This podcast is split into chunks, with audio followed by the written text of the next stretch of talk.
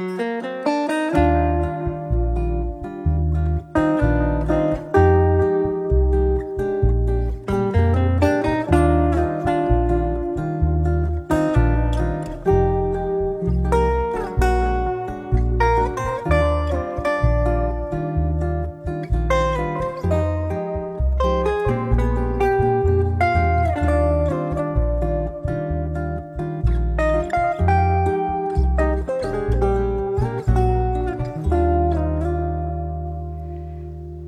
大家好，这里是柳林风声，一个放肆阅读的节目。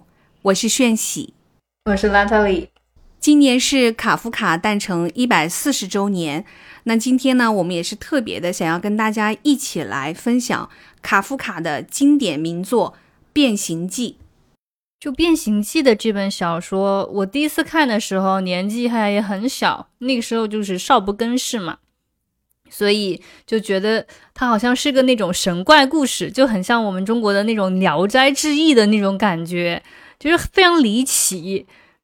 可是这么多年过去，然后人生又经历了很多事情之后，我现在再来看啊，我又觉得你早上起来发现自己变成一个甲虫这个事情，好像也没有那么那么的离奇了，因为我们的生活里面发生了好多好多不可思议，以前你做梦都想不到的事情。对呀，然后你现在就会意识到，其实人的一生当中可能经历过了无数次的变形和异化。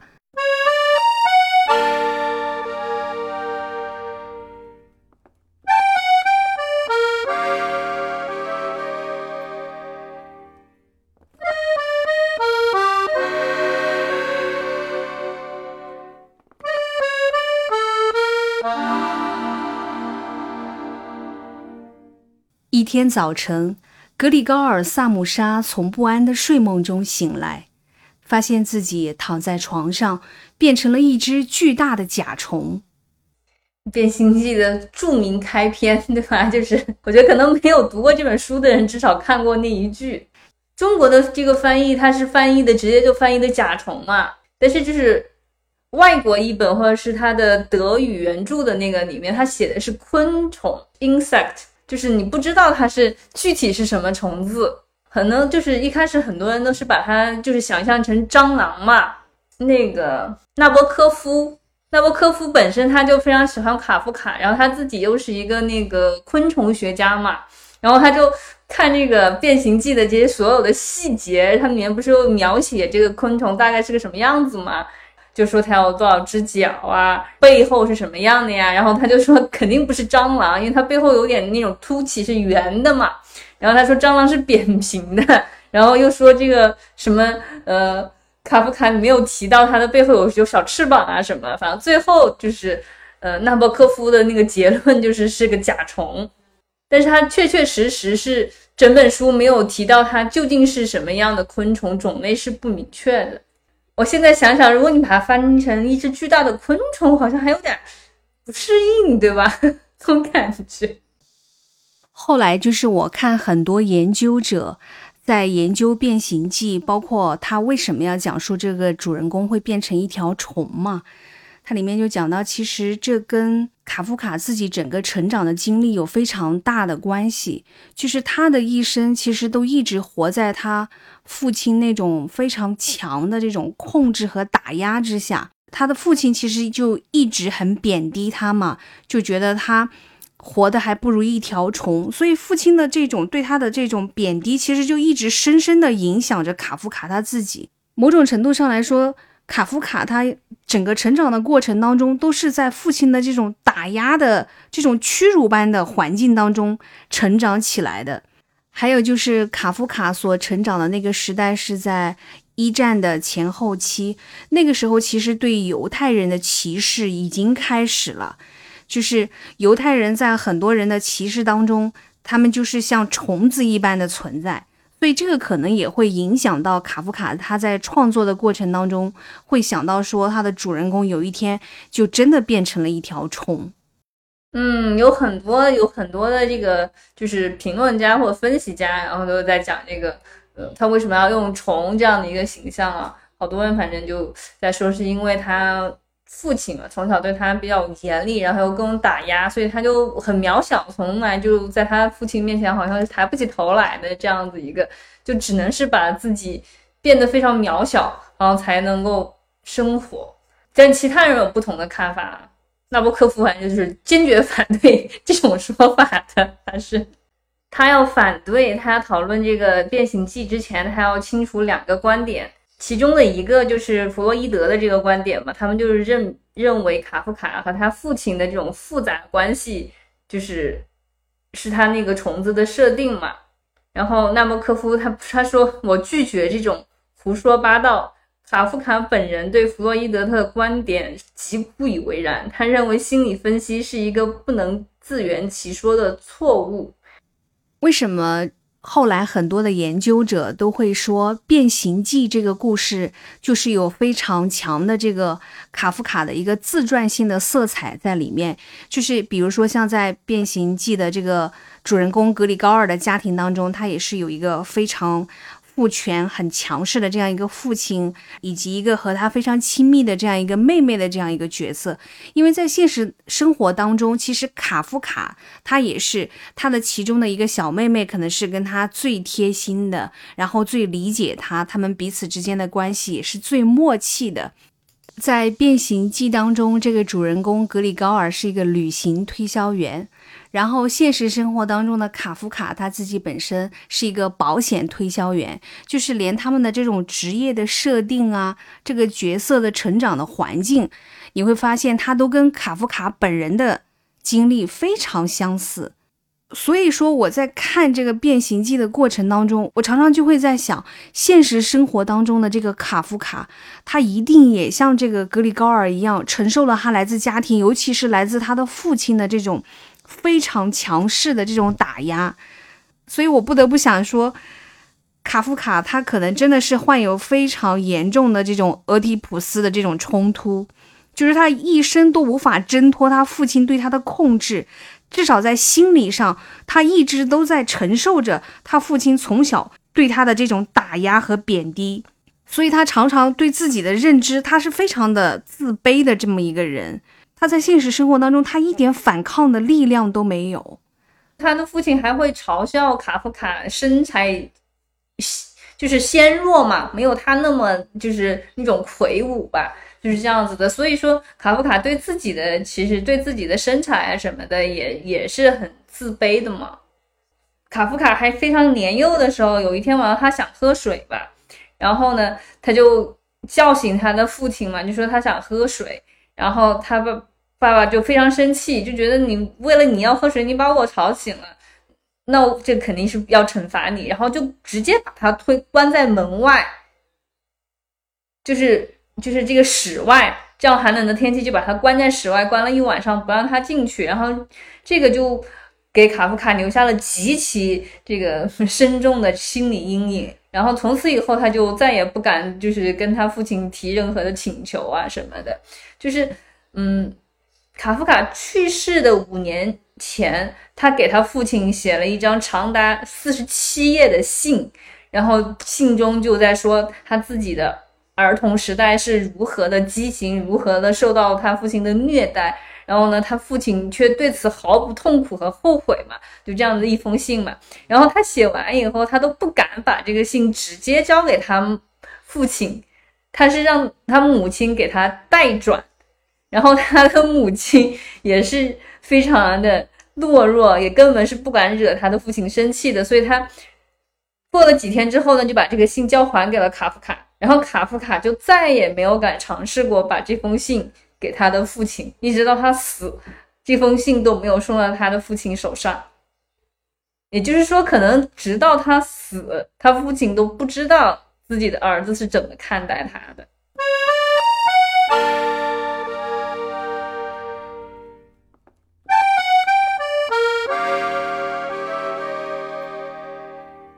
格里高尔本人的变形变成一个甲虫嘛，然后在他变形完了之后，他的父亲也进行了变形，因为他的父亲就不得不出去工作了嘛。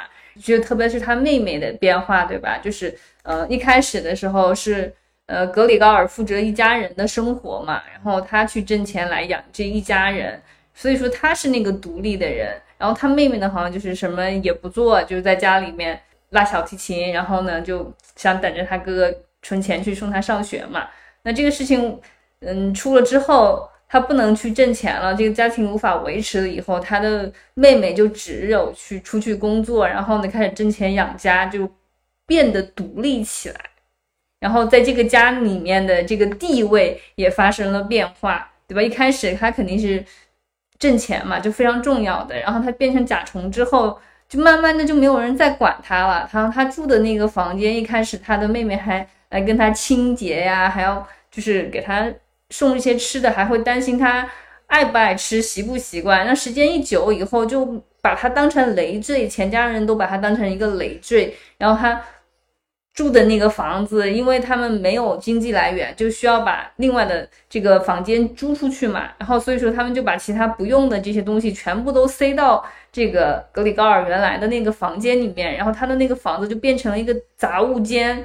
然后呢，他的妹妹也对他就变得很冷淡了，然后就不怎么管他，也不管他爱吃什么，然后他吃剩的东西也不给他收走。然后最后，他就成为一个又脏又乱的这样子一个一个生活的环境，因为人们不再把它当做曾经的那个格里高尔了，他现在已经异化变形了，他现在就是一只惹人讨厌的一只虫，然后会影响到大家的生活。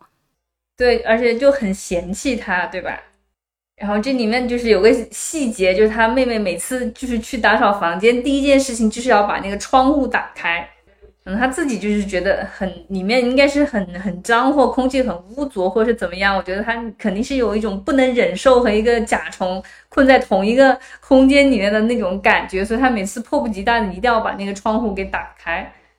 看到就是这个作品的最后，我就想起中国人老是说的一句话，叫“久病床前无孝子”。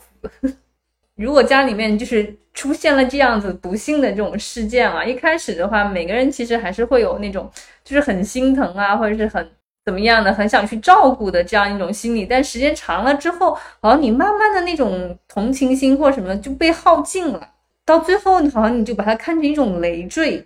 你如果说你长久的生病的话，那你肯定你肯定是去不能劳动了嘛，然后你还要花钱治病，那钱医保还没有这个普及的时候，那你就是家里面一个非常沉重的负担。那很多人他其实是会抱有一种强烈的自责的那种心理的，所以他就是有意识的去缩小自己的这种形象，对吧？尽量的不引人注意，然后尽量的形象都是一种缩手缩脚的，就像这个。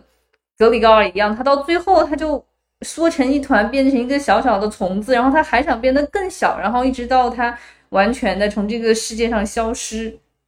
荣格他曾经就讲过说，其实变形是一个人接近自我心灵的一个主题，就是人们可以通过变形来实现个体的这种自我实现，就是它是一种自我实现的方式。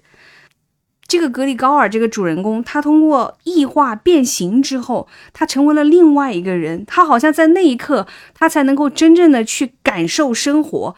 只有当他真的变成了一只甲虫的时候，他似乎才有了空间和时间去观察他的窗外的这番景色，去体会他和他家人之间的这种情感。这是在他自己拼命努力的工作，去迎合他的领导，然后去维持这一家人的生活，就这样营营役役的。那个格里高尔是社会是家庭希望他成为的这样一个人，那个是所谓的有社会的现实价值的这样一个人。但是那个人是真的格里高尔吗？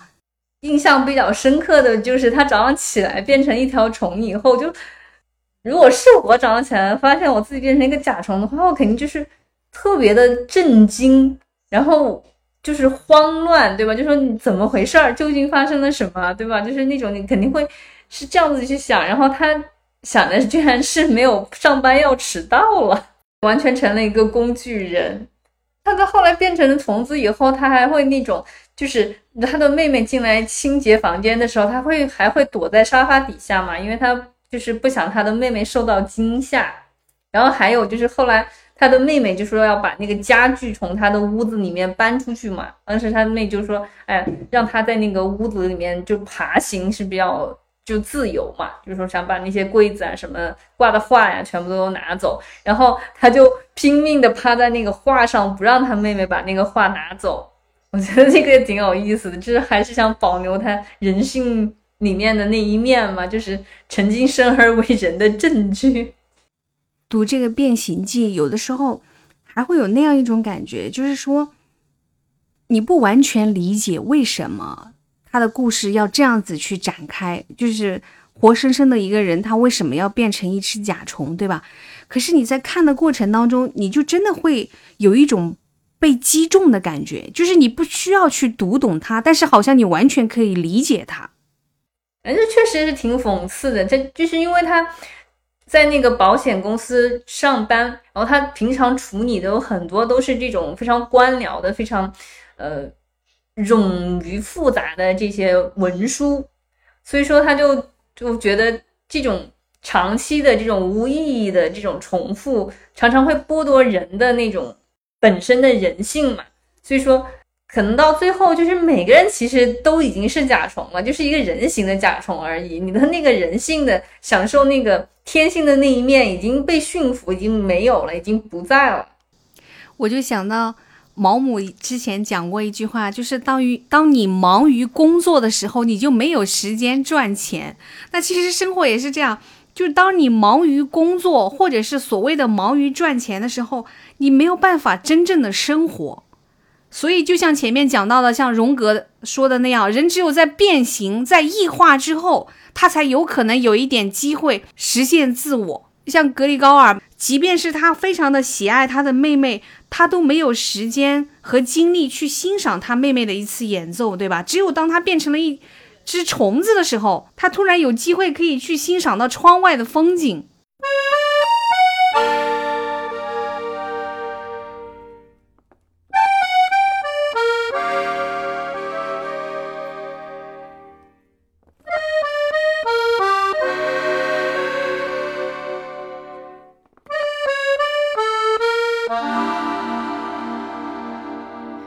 我也不知道，就是卡夫卡他自己有没有这种对名声的这种特别的渴望，就像这个艺术家那样渴望观众一样嘛？因为卡夫卡他基本上所有的作品都是他死以后，就大部分吧，绝大部分都是他死以后才那个出版的，而且是他交代他的朋友说把这些东西全部都销毁嘛，然后他朋友没有没有按照他的意愿去办。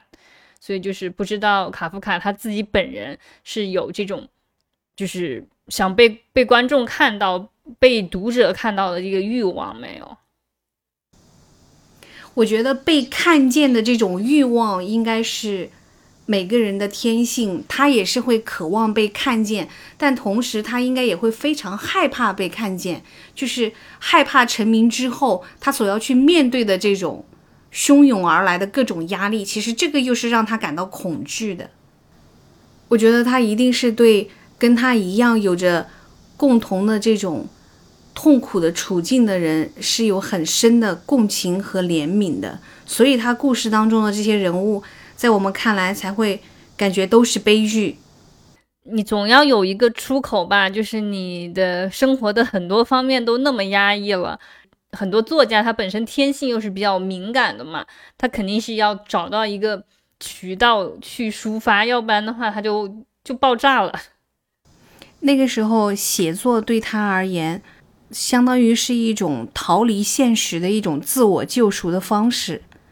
他最理想的状态就是可以自己一个人被关在一个完全不被打扰的空间当中，就是孤独的写作。他会觉得那是他的乐园，也因为这样子，所以他不是三次订婚又三次毁约吗？就是因为到最后，他其实会非常害怕。我觉得不完全是说害怕婚姻会打扰他的写作，本质上其实他是非常害怕婚姻生活，就是因为他自己的原生家庭带给他的这种影响，婚姻并没有留下什么好的印象啊。包括繁衍后代这件事情，对他而言都是很大的压力。西卡夫卡对他自己的工作他是很不喜爱的，但是他又觉得他对文学的这种爱是纯粹的嘛，所以就更需要就是和工作分隔开来，才能彰显他的纯粹。就是他的工作，他虽然极其厌恶，但是他把他做得很好。就是他的这些领导都觉得他写的这些就是文案非常非常的好，然后呢，工作又兢兢业业，就是一个非常好的员工。觉得他肯定是有那种就是完美主义的那种倾向的，就包括他的三个长篇小说，他就是一改再改，然后始终都不满意，所以说到最后也没有完成了。就是他在现实生活当中还是非常努力的，想要做一个有用的人。我觉得卡夫卡自己本人在心理上一定也是有很多的障碍和创伤的。可能换一个角度上来说，也正是因为这种创伤，其实激发了他的创作，就是他内心的这种情绪，他没有办法直接通过他的语言去表达、去反抗，对吧？他可能把它诉诸在他的文字当中，在他的故事当中。我就觉得这本书啊，虽然说很薄，但他讲的东西非常厚。他都是他的那个写作风格，都专门有一个词儿，对吧？就是卡夫卡式，就是那种就是非常离奇怪诞，然后又是就是你突然有一天就是一个非常离奇的事情就发生了，然后他。把你陷入一种你无法抵抗的这样一个境地，被困在一个巨大的体系里面，然后你完全无法挣脱，就是那种感觉。就是很多电影里面都是这样子的，然后他不会跟你说这个事情为什么发生，就跟你讲这些原因，娓娓道来。他就是突然把你放进一个和现实脱节的这样子一个环境里面，就是那种飞来横祸，根本就是无法抵抗的。整个突出一种人在一种巨大的体系，或是在一种你无法掌控的这样子一个一个命运里面，是怎么样的无力？对你刚才讲到这个，我就想起之前我看到一个评论家，他说：“你永远不要试图去读懂卡夫卡，你只要去欣赏这个寓言就好了。因为你读卡夫卡的时候，你的心里会有那样一种情绪，就是。”你好像很不能理解，就比如说为什么一个人早上醒来就会变成一条虫，对吧？但是呢，他的这个整个故事的过程，他就是会击中你的内心，就是他所经历的这一切，包括这个人物的命运，包括他内心的想法，他就是会莫名的击中你。明明你对这个事情觉得很荒诞不已，这就是所谓的卡夫卡式吧？就像这个世界一夜之间会因为一个病毒。它改变了所有的节奏和运转的这种方向，所有人都不可能想得到，然后你也没有办法去判断说为什么，没有人可以告诉你为什么。对呀，他就是突然这样就一下就爆发了，究竟是从哪来的也不知道，然后就到现在就是已经结束了，但是我觉得中间发生了那么多荒诞的事情，还是你就觉得那个正常的生活已经被彻底的改变了。就是在卡夫卡之后，呃，文学也好，影视也好，在在创作的过程当中，你会发现非常熟悉的这种很很荒诞的变故的这种过程，尤其是很多好莱坞的这种电影，经常都是 一夜之间，突然之间，对呀，就是一夜之间，然后这个巨变降临在这个家庭里面，然后一夜之间，这个男主角。醒了之后就发现他被人陷害了，对吧？然后一切都改变了，然后他要要要要踏上那种复仇或者是去探寻真相的那个道路。只不过就好莱坞的作品，他一般在最后他都会给你一线希望嘛。然后卡夫卡的作品可能就没有这么的仁慈了，是他还要告诉你一个答案，对吧？对，总要是留点什么希望吧。但是在卡夫卡的故事当中是没有答案、没有缘由，就像《变形记》这个故事当中一样，从头到尾他没有告诉你为什么，就为什么格里高尔会变成一只甲虫？他是中了病毒吗？他还是中了蛊？他还是被什么恶鬼附身了？没有，这一切都不重要，重要的是他变成了一条甲虫之后，他的生活、他的世界会发生什么样的变化？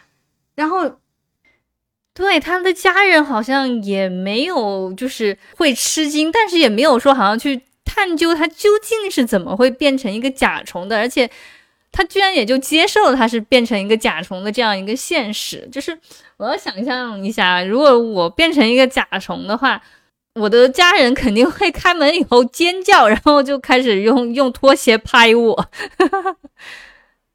他有一段时间，好像他可以透过那个门缝去看他的家人在干些什么，但是就是家里有房客以后就不允许他这样，因为怕被房客看见嘛。然后结果他听见那个琴声，他要忘我，他就走出来了，然后就被房客发现了嘛。然后那房客不是勃然大怒，然后就提出要那个搬走，然后要解约嘛，就不给他们那个房租钱。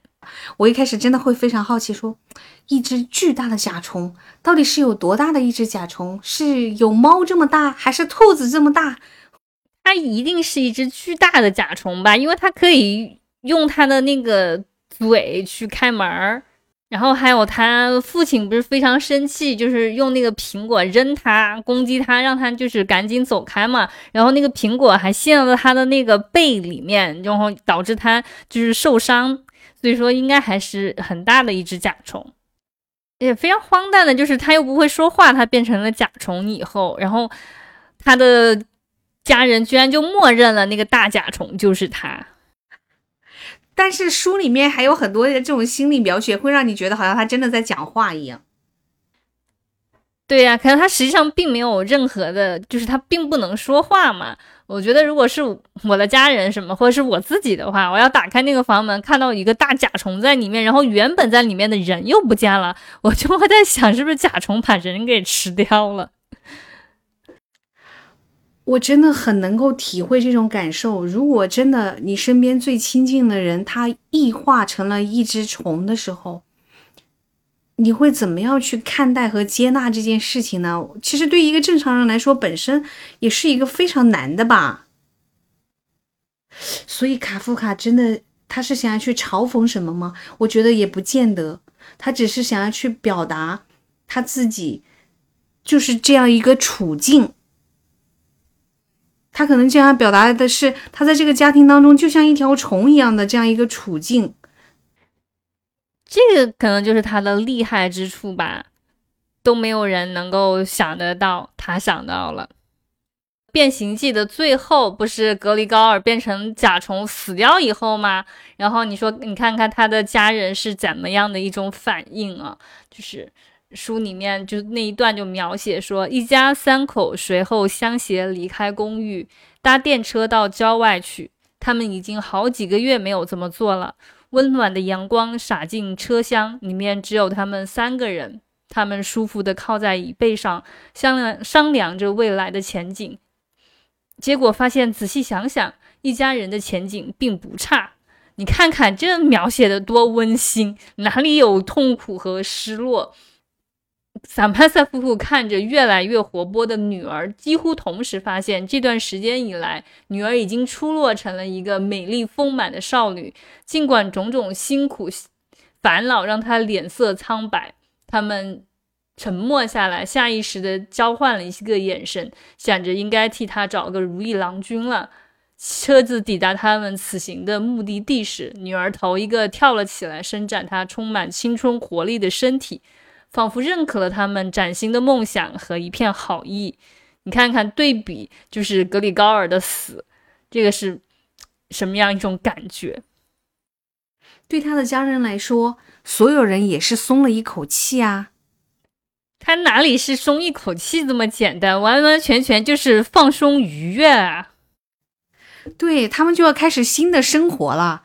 最后的结局也是超级的讽刺。但是好像又在情理之中。你换一个角度上来说，如果这个事件发生在其他人的家庭，很有可能也是这样啊。就虽然很讥讽，但是你又会觉得这就是现实，对不对？当然，这也是更大的一个讥讽了。就是这样的事件，这样的悲剧，居然是这么的现实，居然是这么的理所当然。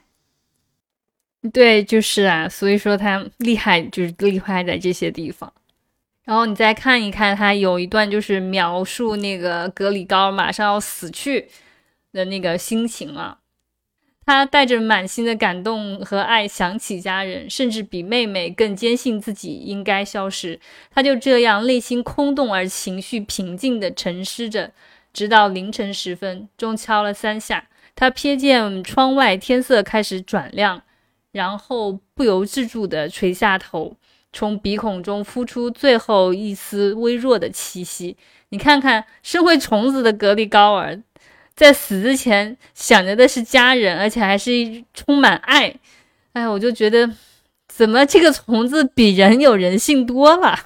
格里高尔在这个家庭里面曾经是一个很重要的这样一个主劳力的这样一个身份，对吧？那现在没有了他，剩下的三个人，他们依然可以奔赴新的生活，甚至是说，当他们没有了格里高尔变形后的。这个异化的身体之后，异化的这个不非人类之后，他们反而变得非常轻松了，而且他完全认同了家人对他的看法，就是他自己也觉得自己该去死。对，真的也是非常残忍的现实。他描写好几个地方，我都觉得还蛮有意思的，就是讲他护在那个画上，不让他妹妹把那个画拿走，就是他作为人类的那个。留存的证据，他还想保留。然后还有就是一开始他妹妹给他送吃的来嘛，然后他就就觉得他的那个饮食习惯一下就有那种烂菜叶呀什么，就是这些东西，他他会觉得很羞耻，就是你为什么会想吃这些腐败的东西，对吧？他就会觉得。